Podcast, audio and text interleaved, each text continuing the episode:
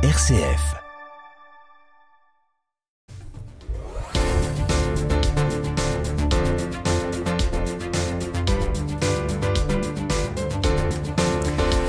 Lille vient d'accueillir la neuvième édition des Racines et des mots, prix de la littérature de l'exil. Lenka Ornakova-Sivat, bonsoir. Bonsoir. Merci d'être dans ce studio. Vous êtes romancière, peintre, euh, vous êtes franco-tchèque et marraine de cette euh, neuvième édition. Prix qui ont été remis, alors on le précise, hein, à Sabine Wynne pour euh, Elvis à la radio chez Maurice Nadeau.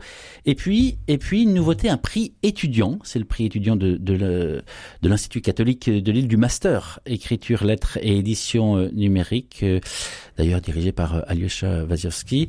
Mais ce prix a été remis à Avril Bénard, à ceux qui ont tout perdu aux éditions de l'Instant. Au-delà des, des lauréats, quelle importance pour finalement un tel prix? C'est en fait en France, il y a une quantité de prix littéraires assez importante, mais il n'y a que deux dont le sujet principal est l'exil. Euh, neuvième édition de, de, prix Racine des mots à, Lille, euh, donc a vraiment une importance parce qu'elle attire les lecteurs à un sujet qui, qui est toujours d'actualité. Hmm. et qui malheureusement le sera probablement encore, et un sujet dont la littérature peut être un véhicule très important. On va en parler hein, de ce prix euh, organisé par les amis de la nouvelle euh, librairie VO. Qu'est-ce que vous mettez, vous, euh, derrière ce mot exil? Alors, Exil, je, le joins complètement à la littérature d'ailleurs. L'exil, c'est une, c'est une affaire de solitude, c'est une affaire de début d'histoire toujours douloureux, mais avec une possibilité, possibilité de trouver la liberté, de transformer cette, cet exil, cette douleur et solitude en quelque chose de positif. Alors les mots que vous venez d'employer, vous avez dit c'est dans la littérature, mais moi je le remets dans les dans les informations parce que vous savez certainement ici dans la région, quand on parle des exilés hein, dans nos infos, c'est souvent dramatique. Ce sont des, des centaines, des milliers d'exilés qui, qui tentent de traverser la Manche et qui sont régulièrement délogés par les forces de l'ordre. La définition que vous venez de donner reste, elle se maintient aussi pour euh, ces hommes et ces femmes qui tentent de traverser. Oui, parce que je parle au début tragique, jamais heureux. L'exil, ce n'est pas un choix, c'est une nécessité pour les gens, c'est la seule voie de survie pour eux. C'est pour dire, parce que personne ne quitte son pays avec euh, le cœur léger pour les vacances. Mais l'exil, ce n'est pas des vacances. C'est en fait, vous, vous, ne savez pas vers quelle contrée vous irez, mmh. combien de temps ce chemin va durer. Euh, c'est l'inconnu total. Donc la solitude, la douleur, la colère, la rage je, je associe tout cela à l'exil. Avec une lumière, tout de Avec, même. Mais c'est ça, voilà. J'ajoute qu'il mm. faut toujours espérer et avoir cette lumière au bout du tunnel. sinon, ce n'est pas un exil, sinon c'est la mort. Mm. L'exil, l'exode, le départ euh, volontaire ou forcé de sa terre natale, cet exil, on le retrouve dans plusieurs de vos romans, euh, comme euh, La Symphonie du Nouveau Monde ou encore Une verrière sous le ciel, ou même dans le dernier ouvrage dont on va parler hein, dans, une minute, avec ce Comenius, exilé en, en Hollande. Est-ce que le, la nostalgie finalement de ce pays perdu continue, vous, de vous habiter? Alors, moi j'ai un problème avec la nostalgie. Pour moi, c'est une maladie mortelle.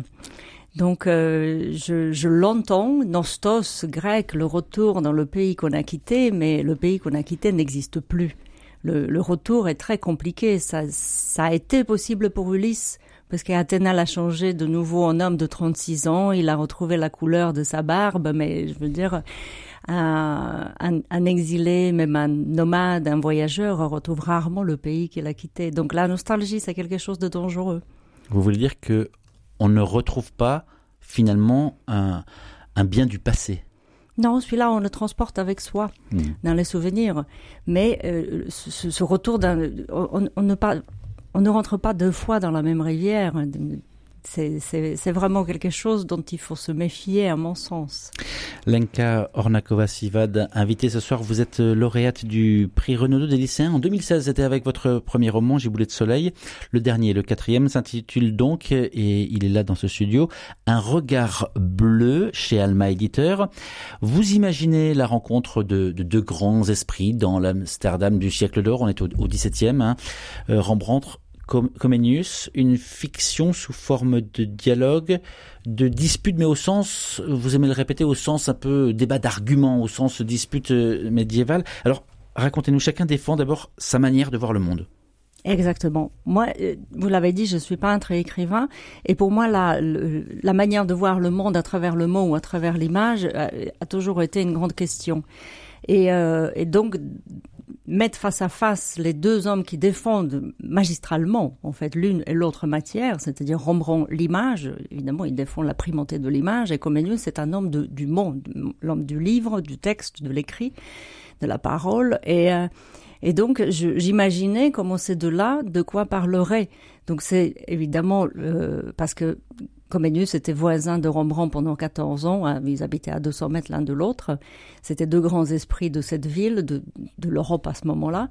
Et euh, donc, il me semblait tout à fait possible, probable qu'ils se seraient croisés. Il existe un tableau euh, aux offices à Florence qui euh, maintenant est admis que c'est probablement le portrait de Rembrandt, de oui, de Rembrandt, de Comenius, enfin pas Rembrandt, mmh. de Comenius.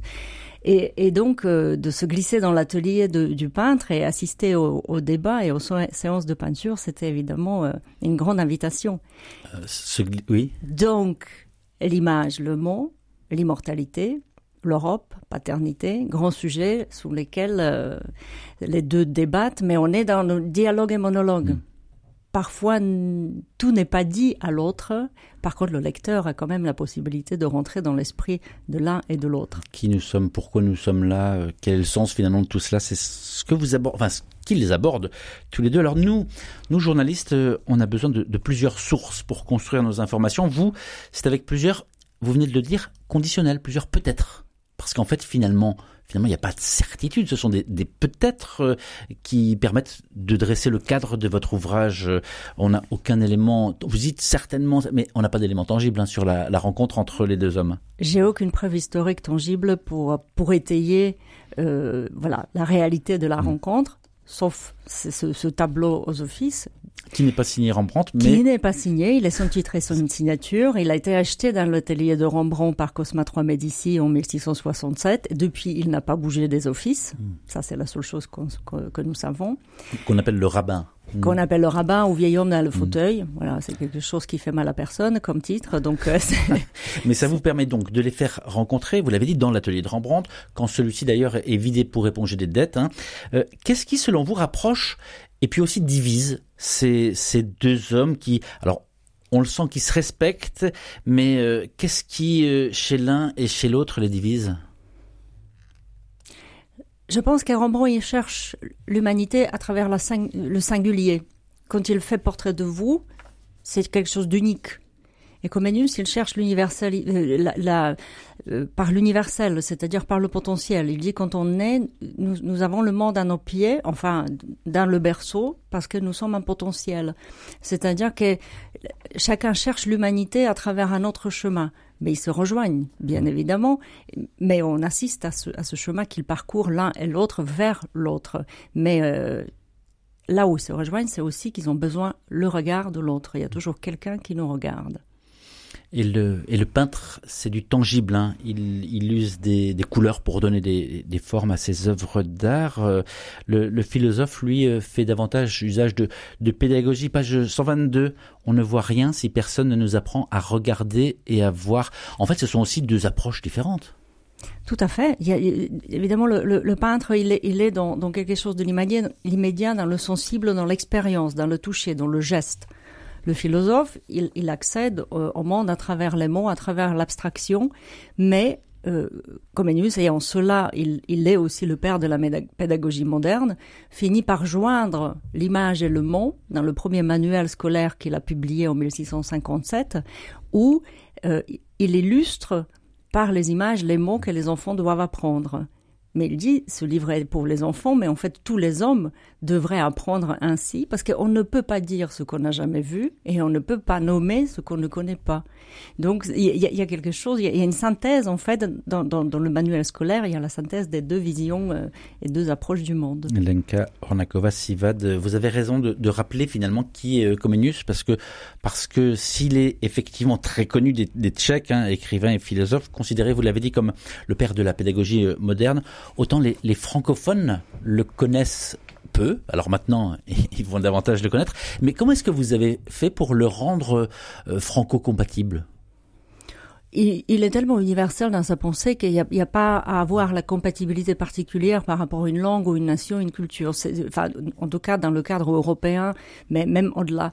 C'est un, c'est vraiment un penseur extrêmement global, qu'on on aurait dit holistique. Enfin, et euh, comment, le rendre? Moi, ce que j'avais plutôt le souci, c'était le descendre de piédestal d'admiration, laquelle on, porte euh, vers, lui, puisqu'il est vraiment une pensée tout à fait globale. Donc, c'était de le, de le rendre mm, vivant avec, avec son approche. Et, et Rembrandt était une, une, excellente manière de, euh, de, de, de, faire de cet homme non seulement le portrait, mais vraiment un être, un être vivant en chair et en os. J'espère que mais il a, il, a, il a failli, il a failli tout de même, grâce à Richelieu, euh, établir un, un, un, système scolaire en France. Richelieu, Richelieu l'a invité pour euh, pour euh, faire ce travail, mais malheureusement il est mort la même année, donc euh, le projet n'a pas abouti. Donc euh, les Français ont frôlé la connaissance et l'inscription de Comenius sur toutes les déventures des écoles. Mhm. Alors page 135 de votre ouvrage Un regard bleu, on y revient.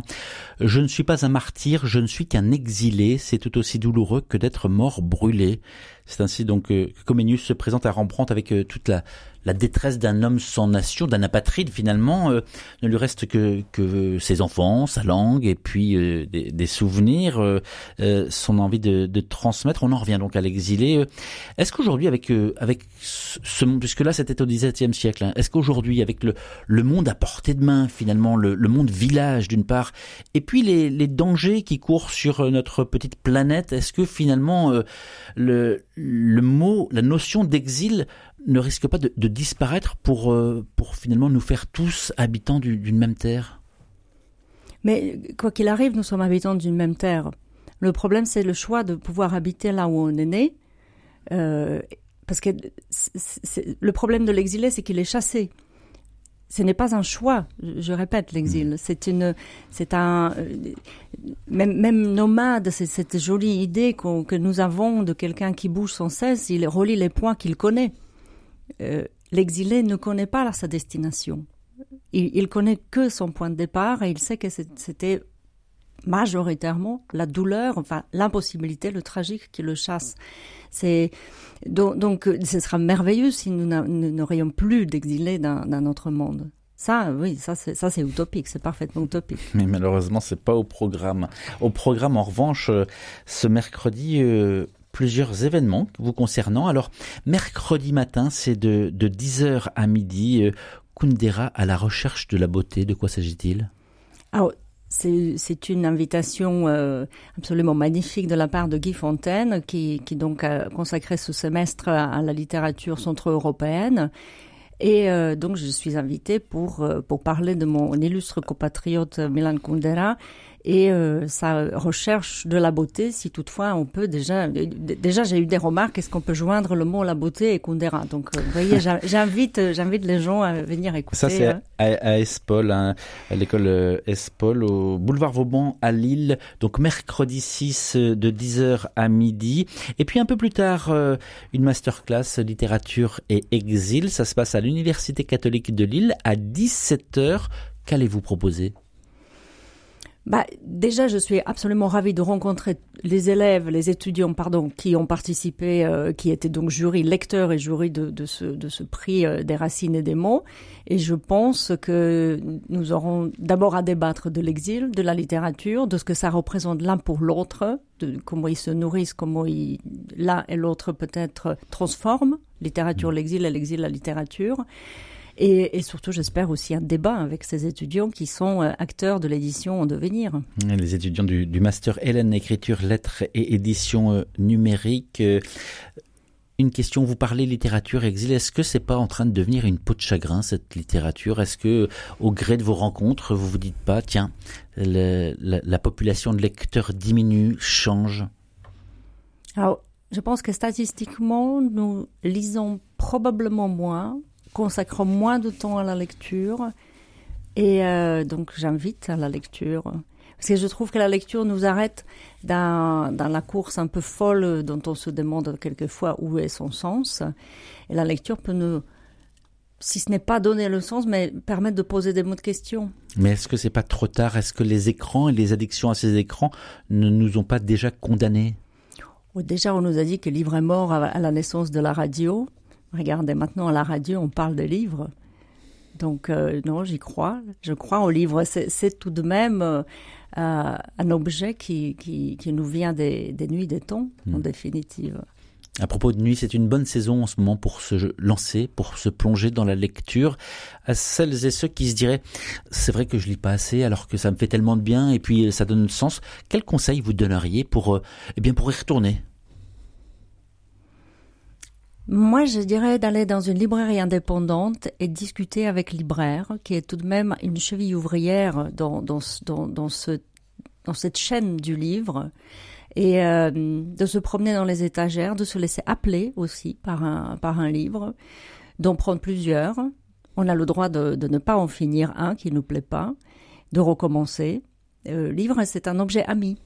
Euh, vous voyez, donc c'est quelque chose qui reste, qui, qui, nous, qui nous réinvite à, l'ouvrir. Et, euh, et ensuite discuter avec des amis autour de la lecture, de ne pas en rougir, de dire tiens j'ai lu un livre, est-ce que toi tu lis aussi? C'est une, une très bonne invitation à une discussion qui sortira peut-être de l'ordinaire. Et peut-être euh, d'écouter les radios où on parle des livres. Et oui, de d'approcher bibliothèque, magnifique institution, pleine de livres, avec des souvent bibliothécaires qui sont absolument ravis de discuter avec les gens, conseiller. Livre, c'est d'abord la rencontre. C'est une solitude de l'écrivain, c'est une solitude de lecteur, certes, mais ensuite ça invite à, rencontrer l'autre. Là, on parle pour des publics plutôt adultes, mais quand euh, des parents s'interrogent pour leurs enfants et regrettent que leurs enfants ne lisent pas assez, quelle invitation vous leur faites? Lisez les histoires, les histoires soir aux enfants, ou même le matin. Il n'y a, y a, pas, y a pas heure interdite pour lecture, euh, d'en parler, de se souvenir de ce qu'on a lu quand on était petit, ce qu'on nous a lu quand on était petit. Il y a encore de la place pour lire des histoires le soir à ses enfants aujourd'hui ah bah, en 2023. C'est pas qu'il y a ou il n'y a pas, c'est celle qu'on prend, qu'on crée. On, on, la, on, la, on la déclare cette place. Enfin, je veux dire, on est, on n'est pas, on, est acteur, on est vivant, euh, on, on, organise son temps.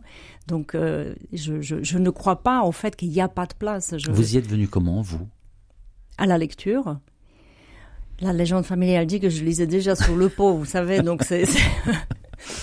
je, parce que effectivement, il y avait des livres à la maison. C'était toujours un objet présent dans, notre maison, et euh, j'étais très vite euh, inscrite. Je me souviens même plus à quel moment à la bibliothèque du quartier où je passais euh, beaucoup beaucoup de temps. Donc j'ai une tendresse profonde aux bibliothèques, et, et c'est vraiment des espaces. En fait, livre n'est pas que euh, quelque chose de exclusif, c'est vraiment le partage. Lenka Ornakova-Sivad, merci beaucoup d'être passée dans ce studio. Je rappelle que vous êtes romancière, peintre franco-tchèque et que votre dernier ouvrage s'appelle Un regard bleu aux éditions, chez Alma Éditeur. Merci à vous. Merci beaucoup.